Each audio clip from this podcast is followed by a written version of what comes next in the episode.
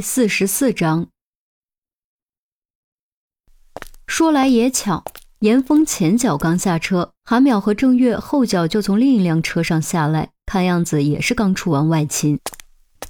哎，回来的正好，走走走，吃饭去。郑月一把搭住严峰的肩膀：“去哪儿吃？”严峰下意识问。郑月笑：“嘿，食堂啊。”你以为我要请你去外面吃啊？我这点工资可全在我家老虎那儿管着呢。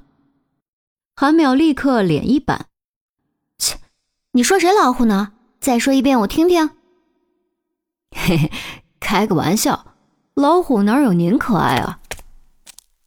郑月说完，立刻横跳一步，正好躲开韩淼的脚，一看就知道已经非常有经验了。韩淼瞪了他一眼，对严峰说。你还没去过我们食堂吧？走走走，我们带你去。严峰是大年初三入职的，过年期间食堂不开门，所以他还真没去过。食堂很暖和，刚一进门就能感觉到香气扑面而来。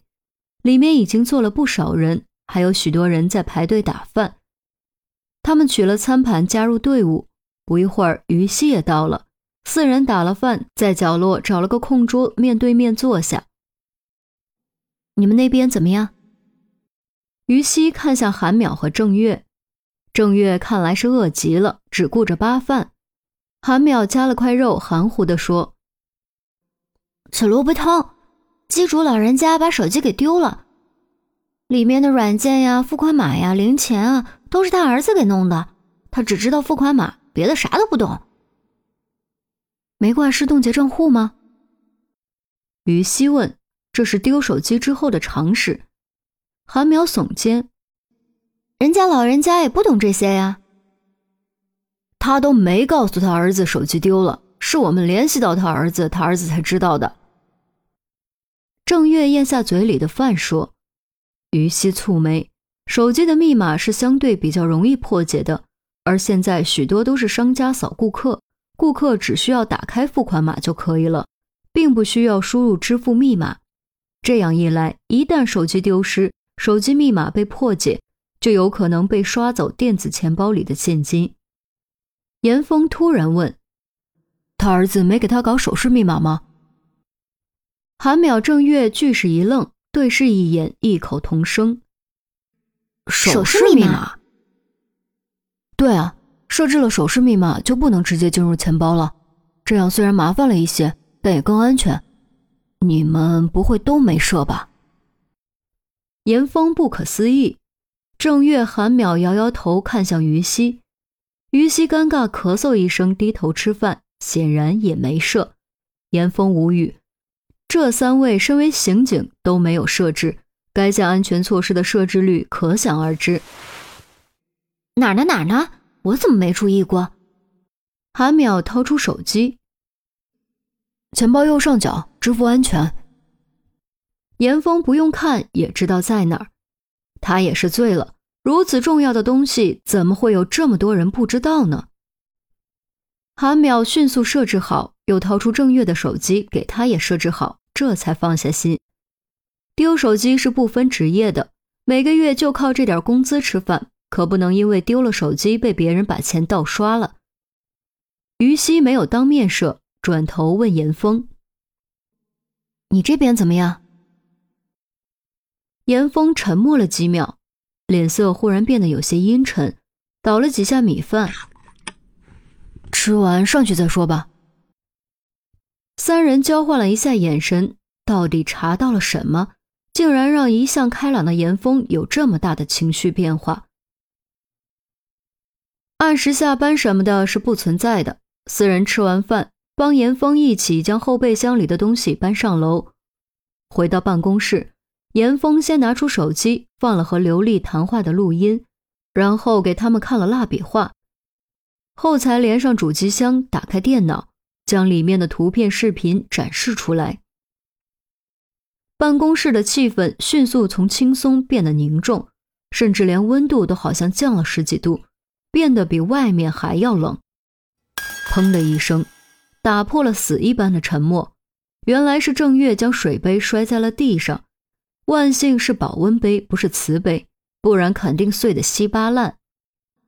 畜生！郑月叉腰怒骂：“人怎么能这样？”韩淼愤怒之余，感觉不可思议。从警这些年，各种心理变态的罪犯见了不少，却还是被冯晓峰刷新了三观。于西突然转身离开了办公室，脚步匆匆，也不知道是去做什么。郑月指着电脑屏幕怒道：“中毒死真是便宜他了，就应该一枪毙了他。”别胡说！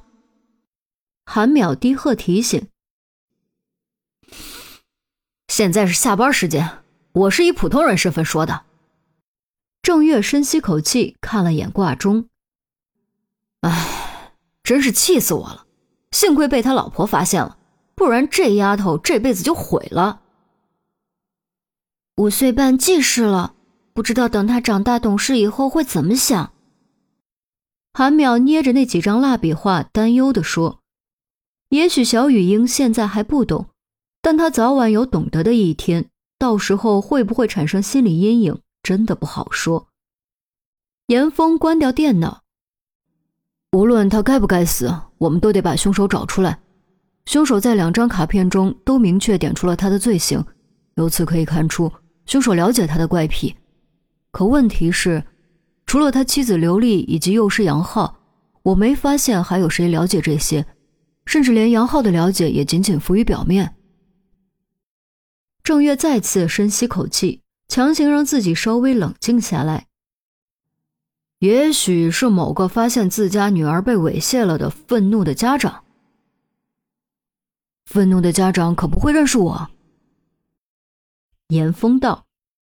此言一出，郑月和韩淼才猛然意识到自己忽略了这一点，而这一点恰恰是这个案子最匪夷所思的地方。